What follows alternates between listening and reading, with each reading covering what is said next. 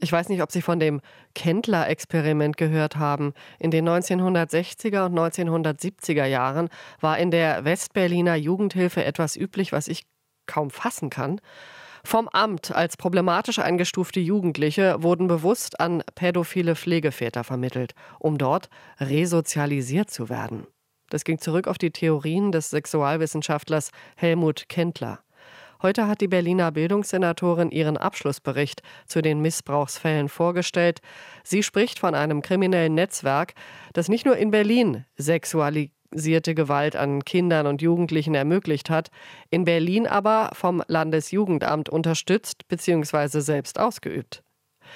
Julia Gebrande ist Vorsitzende der unabhängigen Kommission zur Aufarbeitung sexuellen Kindesmissbrauchs. Ein von der Bundesregierung eingesetztes Gremium, das generell solche Fälle behandelt, nicht nur dieses spezielle Berliner Experiment. Erste Frage an Sie, wie kann man auf den Gedanken kommen, ein Kind, das es eh schon schwer hat, von einem Pädophilen therapieren zu lassen? Diese Vorstellung ist wirklich unglaublich und nichtsdestotrotz müssen wir uns vor Augen führen, dass von pädosexuellen Tätern eben häufig sehr manipulativ vorgegangen wird. Und das war eine Strategie, zu vermitteln, dass Leihväter, also mit dem Argument, Kinder bräuchten Väter, eben dieses Experiment von Helmut Kendler damals auch ähm, durchgesetzt werden konnte. Es war im Prinzip eine Kombination aus einem sexualpädagogischen Ansatz, für den Helmut Kendler steht, und der Überzeugung, dass diese Kinder bei alleinerziehenden Väter auf den rechten Weg gebracht werden könnten. Hintergrund ist die sogenannte Heimreformbewegung. Man wollte andere Wege gehen in der Kinderbetreuung. Was für eine krude Pädagogik war das, die Heimreformbewegung? Die Heimreformbewegung hat erstmal eine richtige Kritik formuliert, nämlich, dass es in den Heimen, das wissen wir aus der Aufarbeitung der Heimerziehung, ähm, häufig wirklich sehr autoritäre und brutale Strukturen gab. Und deshalb haben sie erstmal völlig zu Recht den Jugendlichen oder das Kind ins Zentrum ihrer Pädagogik gerückt.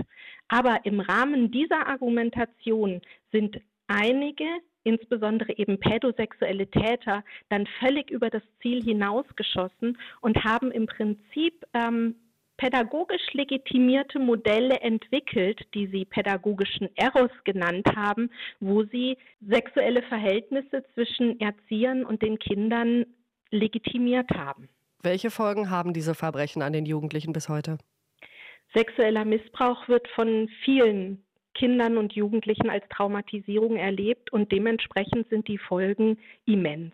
Also wir sprechen immer von der sogenannten biopsychosozialen Gesundheit, die beeinträchtigt wird. Das heißt, es kann den Körper betreffen, es kann die Seele eines Menschen betreffen, es kann aber auch die sozialen Beziehungen betreffen. Und wir wissen einfach, dass sexueller Missbrauch sehr langfristige Folgen haben kann, nicht immer haben muss.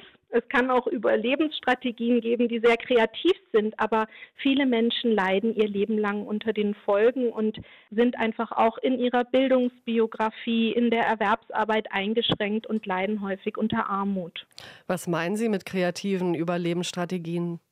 Ich möchte damit deutlich machen, dass nicht alle Betroffenen, die sexuellen Missbrauch erleben mussten, ihr Leben lang Opfer bleiben und ihr Leben lang geschädigt sind, sondern es kann natürlich auch sein, dass sie positive Bewältigungsmechanismen finden konnten, dass sie Unterstützung in ihrem Umfeld gefunden haben und deshalb aus diesem Teufelskreis herausgekommen sind. Sind die Opfer denn entschädigt worden? Denn das waren ja Kinder in staatlicher Obhut.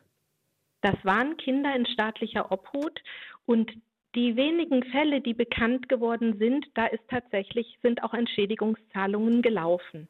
Aber es ist so, dass sicherlich noch nicht alle Kinder und Jugendlichen bekannt waren, die damals in diesem Fürsorgesystem Missbrauch erleben mussten. Welche Hilfen brauchen die Opfer über das Finanzielle hinaus? Hier muss man unterschiedliche Ebenen in den Blick nehmen. Einerseits geht es natürlich um das Individuum, also um das Kind oder den Jugendlichen, der damals Missbrauch erlebt hat und jetzt im Erwachsenenalter darunter leidet. Da ist das Finanzielle sicherlich hilfreich, aber es braucht eventuell auch Anlaufstellen, Beratung oder auch Psychotherapie. Und es braucht vor allem auch die Anerkennung durch die Gesellschaft, dass diese Menschen wirklich Unrecht erlebt haben. Und ist das, ist das der Fall? Sie sind ja äh, Vorsitzende dieser unabhängigen Kommission zur Aufarbeitung sexuellen Kindesmissbrauchs. Äh, haben äh, die Opfer diese Hilfe, diese Anerkennung?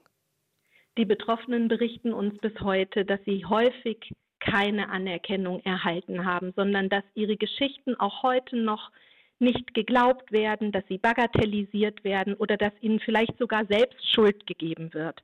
Von daher kämpfen wir als Aufarbeitungskommission nach wie vor dafür, dass es ein Recht auf Aufarbeitung geben muss und dass ähm, Betroffene dass unsere Gesellschaft in der Verantwortung ist, ihnen auch die Anerkennung zuzusprechen, dass ihnen Leid und Unrecht widerfahren ist. Und was würden Sie sagen, ist so ein organisierter Missbrauch von Kindern in staatlicher Obhut, ist das heute noch möglich?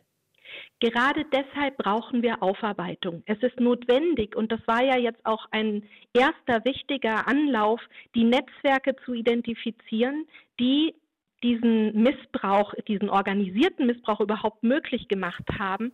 Und wir müssen wirklich die Strukturen genau anschauen, um zu ermöglichen, dass sowas heute nicht mehr passieren kann.